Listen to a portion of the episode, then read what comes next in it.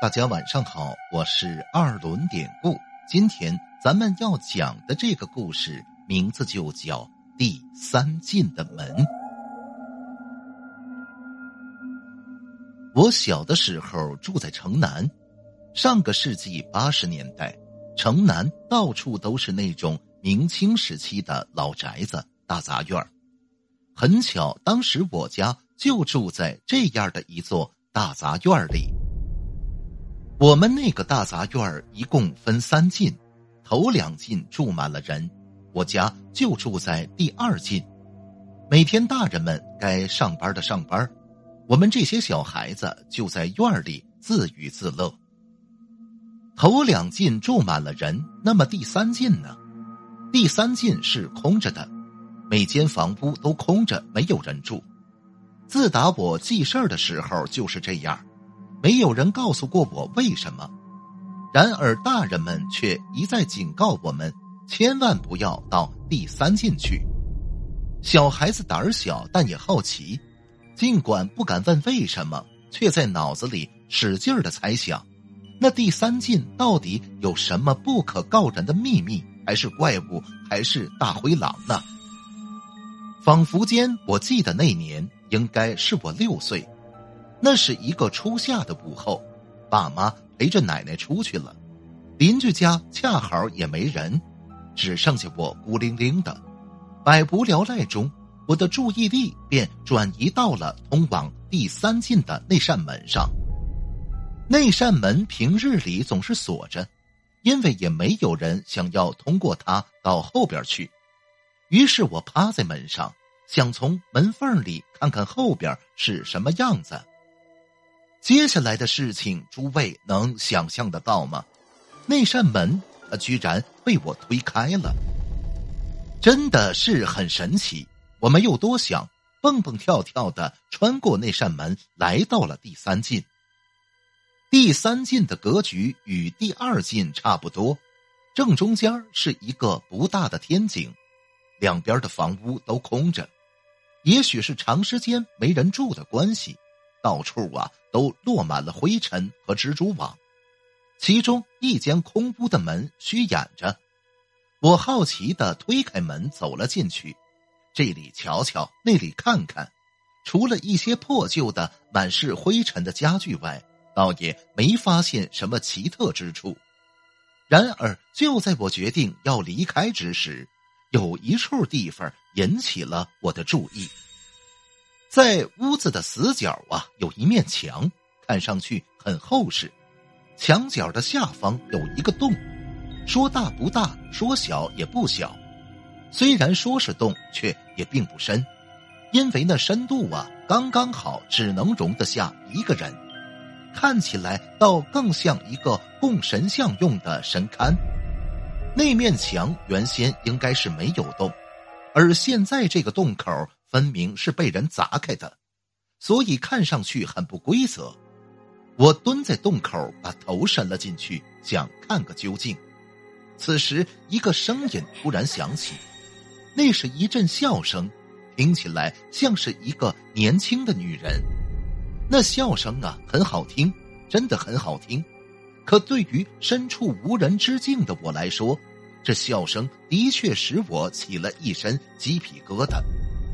而就在同时，一种奇特的感觉从我的头顶迅速蔓延至全身，仿佛是有一双手在抚摸我的头、我的脸。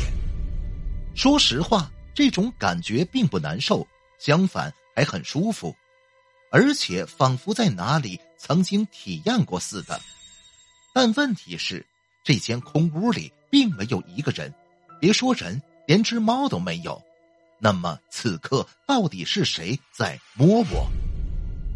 我当时大叫了一声，转身就跑，一溜烟的奔回了家，倒在床上用被子蒙住全身。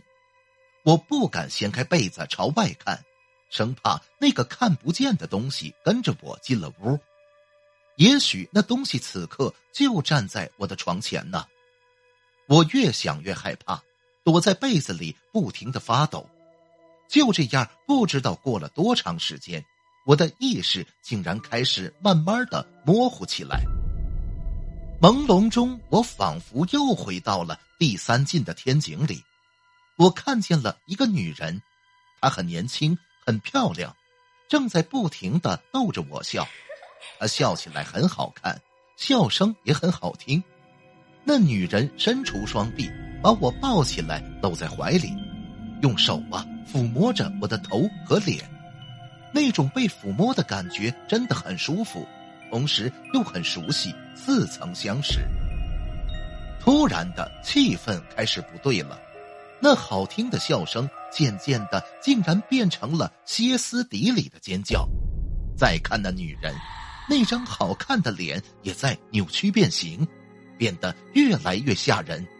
她的眼睛瞪得很大，脸上写满恐惧。同样。看到这张脸的人也是充满了恐惧，那个人自然就是我。我终于忍不住了，哇的一声大哭起来，哭声里我仍能感到那女人的双手正抱住我的身体，使劲的摇晃。我不敢看，只是闭着眼睛一个劲儿的哭。那摇晃的动作越来越厉害，越来越重。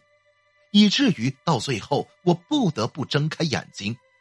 可当我睁开眼后，却惊奇的发现，我仍在自家的屋里，躺在床上，用被子蒙住全身。床边，爸爸妈妈、奶奶正诧异而又焦急的盯着我。原来这是我做了一个梦啊！妈妈给我倒了一杯水，我接过来，一口气儿喝了个精光。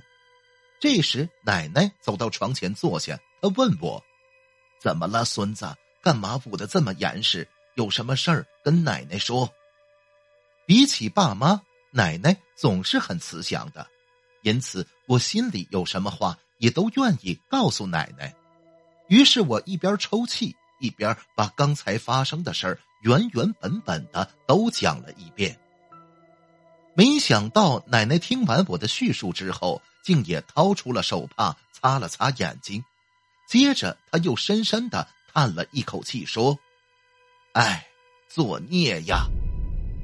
听奶奶说，原先这大杂院的第三进也和头两进一样住满了人的，其中有一个年轻的阿姨，独自住在第三进的一间小屋里。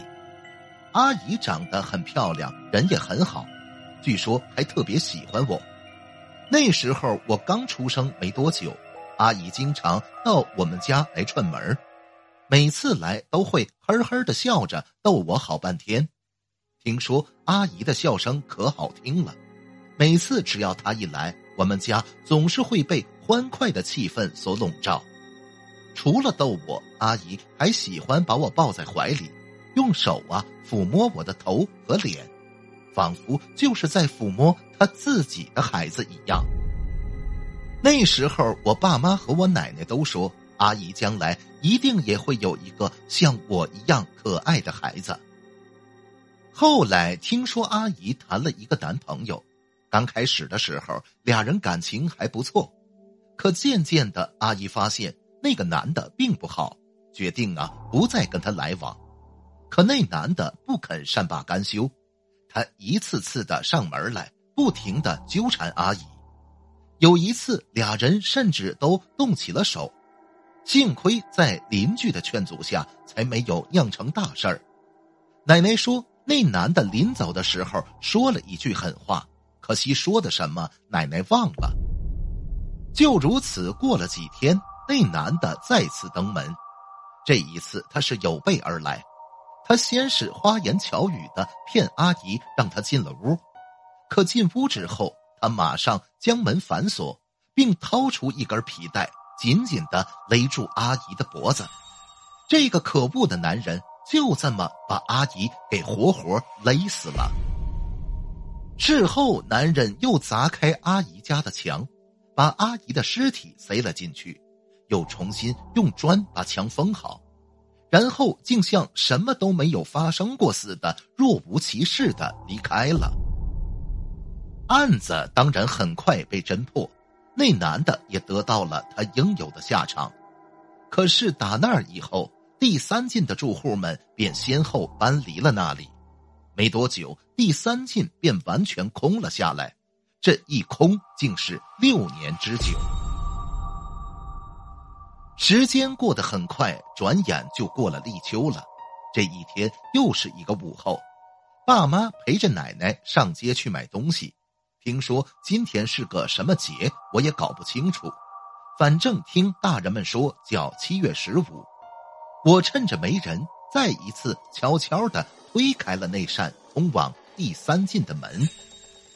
我一个小孩子，对于大人们的事情虽然不能明白是什么用意，却也能猜出几分来，并且小孩子喜欢模仿大人的一些行为。我来到阿姨生前住过的那间空屋，来到那个被砸开的墙洞前，此刻的我仿佛是忘记了害怕。我蹲下身子，从口袋里掏出一根小蜡烛。和一盒火柴，蜡烛是我过生日时剩下的，火柴则是偷偷从家里带的。我把蜡烛点燃，又从另一个口袋里掏出几颗糖果和一些饼干，将它们呢都摆放在墙洞下，那摆的整整齐齐的。这会儿一阵声音响起，那是一个年轻的女人在笑，很好听的声音。同时，仿佛有一双看不见的手正抚摸着我的头和脸，那种被抚摸的感觉很舒服，也很熟悉，似曾相识。